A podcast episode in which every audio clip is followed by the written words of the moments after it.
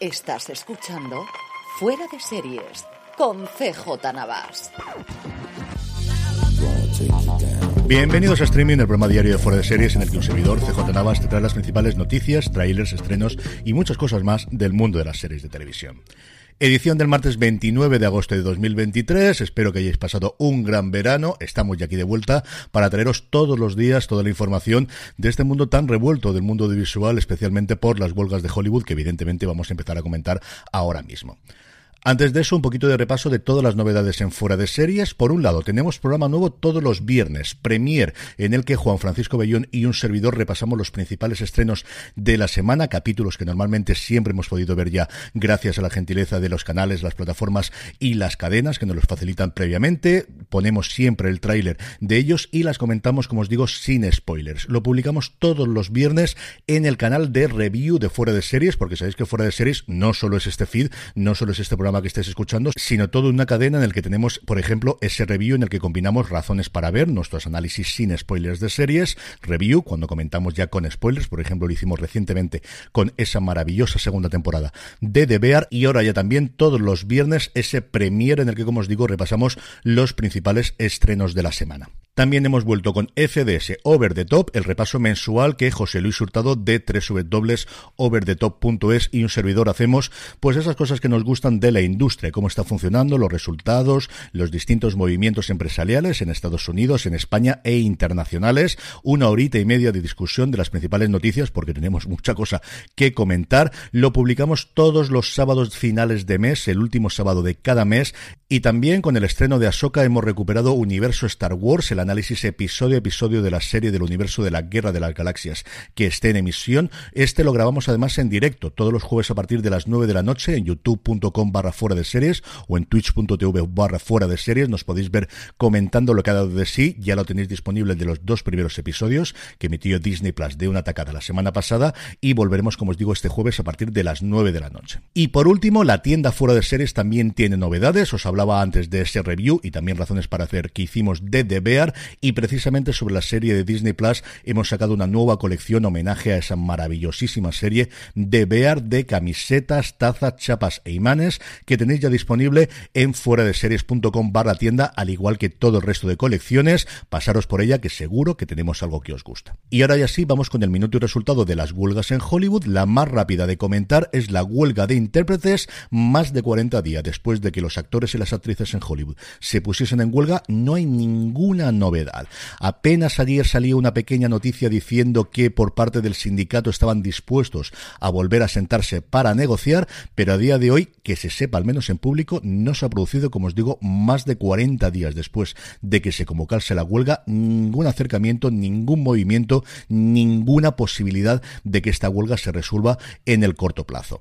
Y si aquí las cosas están complicadas, o más bien las cosas no están, más todavía lo están en la huelga de guionistas, ya la huelga más longeva que ha tenido nunca este gremio en Hollywood, más de 120 días a día de hoy cuando estamos grabando este programa, y las cosas han cambiado muchísimo de la semana pasada a esta. La pasada estaba convocada una reunión en la que además por la parte de los ejecutivos fueron gente de muchísimo peso, David Zaslav, Ted Sarandos y Bob Iger. Entre ellos, pues bien, aquello que parecía que podía ser un principio de acercamiento, al final la cosa parece que no ha salido nada bien. Y no ha salido nada bien porque las productoras, dos días después de la reunión y sin recibir al parecer respuesta por parte del sindicato, decidieron hacer pública la propuesta que le habían presentado en esa reunión que, como os digo, se celebró el martes pasado. Si con esto esperaban presionar al sindicato, la verdad es que les ha salido el tiro por la culata. El sindicato se ha cabreado muchísimo en que se hiciese público este comunicado, mejor dicho, estas posturas que tenían por parte de los productores según ellos no es más que un intento de dividir la posición bastante unánime que hay dentro del gremio de los guionistas. El caso es que se han cabreado muchísimo y como os digo, no tiene pinta de que la cosa aquí tampoco se vaya a resolver en los próximos tiempos. Así que con todo esto lo que estamos viviendo es un montón de retrasos en estrenos, especialmente en cine, también en series de televisión, pero especialmente en cine. La segunda parte de Dune, de Dune, es posiblemente la más relevante y la otra que teníamos y que conocíamos era que los semis se habían retrasado, eso sí, ya tenemos fecha, al menos por ahora, serían el 15 de enero. Una semana muy extraña, de hecho un día muy extraño, es un lunes en el que se combinan varias cosas. Primero, van justo la semana después de los Globos de Oro, una cosa rarísima, y luego ese lunes además hay playoff de lo fútbol americano. Es cierto que no son las finales de conferencia, ni por supuesto la Super Bowl, pero sí que hay un partido de playoff y que dependiendo de quién se clasifique puede ser un partido bastante importante y veremos si eso no es la puntilla a las audiencias de los semi, que al igual que las grandes galas, especialmente los Oscars, están sufriendo en los últimos tiempos. Y si en Hollywood está todo parado, en el resto del mundo evidentemente se sigue produciendo y empezamos con nuevos proyectos, arrancando hablando de Antena 3, A3 Media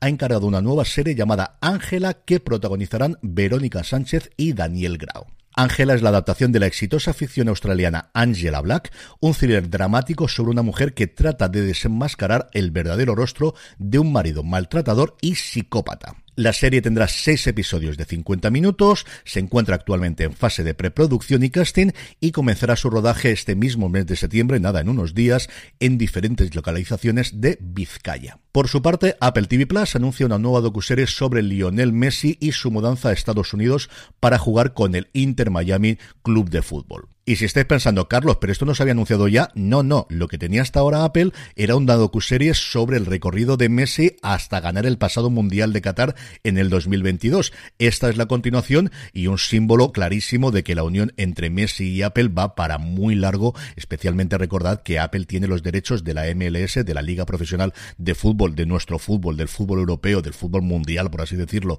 durante los próximos 10 años, ni más ni menos. Siguiendo con la plataforma de la manzana y pasando ahora en categoría de fichajes, Apple TV Plus ha anunciado el reparto de su nueva serie británica, lo que os decía, se está haciendo mucha producción internacional, de Completely Made Up Adventures o Dick Turpin, algo así como las aventuras completamente inventadas de Dick Turpin. El protagonista, de la, serie será Noel Felding, que interpretará a Dick Tarpin, que siempre creyó que estaba destinado a algo más grande en la vida que trabajara en la carnicería de su padre, y tenía razón. Junto a él estarán Dwayne Boshi, Asim Chowdhury, Tamsin Greig, Mac Heap, Ellie White, Joe Wilkinson, Mark Wooton y el más conocido de todos, evidentemente, Hugh Bonneville, el ganador del Emmy, el Globo de Oro y los premios SAG por su papel en Downton Abbey. En el capítulo de renovaciones y cancelaciones, pues un poquito de todo. Por un lado, Max ha anunciado la renovación por una tercera temporada de And Just Like That, la secuela de Sexo en Nueva York, que recientemente, con ese cameo incluido de Samantha, acaba de concluir su segunda temporada. Premio por su parte también ha dado una tercera temporada a El verano que me enamoré, uno de los grandes éxitos de la plataforma en los últimos tiempos, recurrentemente está siempre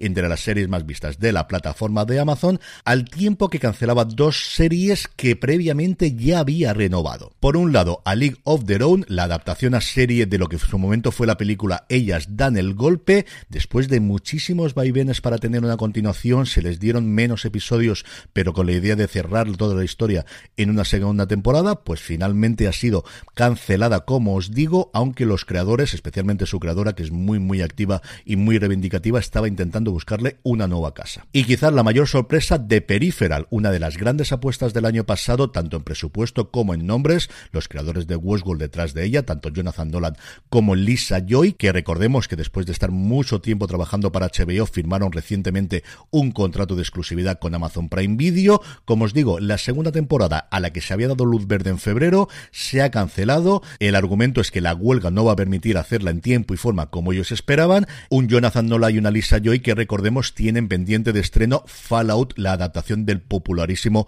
o mejor dicho, saga popularísima de videojuegos. En cuanto a fechas de estreno, Movistar Plus nos traerá este próximo 18 de septiembre la segunda temporada de El Mundo en Llamas, esta serie sobre la Segunda Guerra Mundial, en esta segunda temporada, que constará de seis nuevos episodios, nos metemos ya en pleno en la guerra, abriendo con el Blitz en Londres entre 1940 y 1941. Y por su parte, la nueva temporada de Ricky Morty llegará a HBO Max en España el próximo 16 de octubre. Es la primera temporada ya sin Royland ni poniendo las voces ni haciendo los guiones. Como os digo, el 16 de octubre Ricky Morty vuelve a HBO Max. Y terminamos como suele ser habitual con noticias de industria. Si queréis más tenemos muchísimas más, como os decía antes, en FDS Over the Top, la podéis encontrar en gran angular de fuera de series, allí donde me estés escuchando ahora mismo, y hay que hablar de las nuevas tarifas, de los nuevos precios de Disney Plus que estarán disponibles en España a partir del 1 de noviembre. La principal novedad es que Disney Plus también entra en las tarifas con anuncios, su nueva tarifa llamada estándar con anuncios costará 5,99 euros al mes, 6 euros. Precio de amigo con dos perfiles que pueden hacer streaming al mismo tiempo y hasta Full HD. Además de los anuncios, el principal hándicap que tiene esta tarifa es que no permite descargar, lo cual es lógico porque necesitas tener el streaming para poder colocar los anuncios.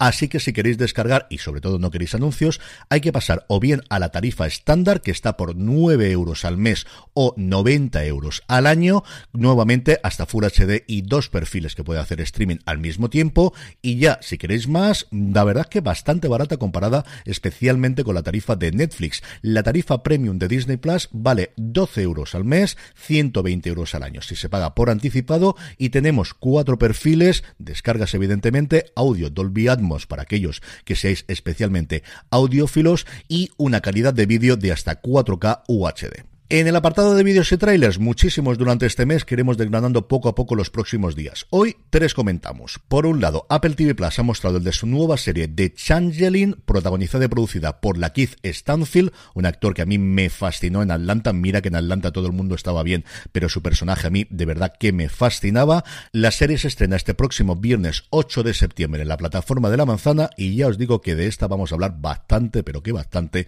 en fuera de series en los próximos tiempos. Poquito antes, incluso este mismo viernes 1 de septiembre, nos llega la segunda temporada de La Rueda del Tiempo, la serie de la que Amazon Prime Video esperaba mucho y que al final la verdad es que se quedó yo creo que muy muy por debajo de las expectativas que tenía la plataforma de Amazon. Veremos qué tal evoluciona, sin duda la comentaremos este viernes en Premiere. Y por último, después de haberse estrenado ya Ahsoka, la próxima gran novedad de Disney Plus es la segunda temporada de Loki que nos llegará finalmente a la plataforma de la Casa del Ratón el próximo próximo 6 de octubre y la verdad es que su tráiler, igual que ocurrió con la primera temporada, pinta muy pero que muy bien. En el apartado de estrenos, solamente uno, martes de filming, hoy nos llega a la plataforma española El Manipulador.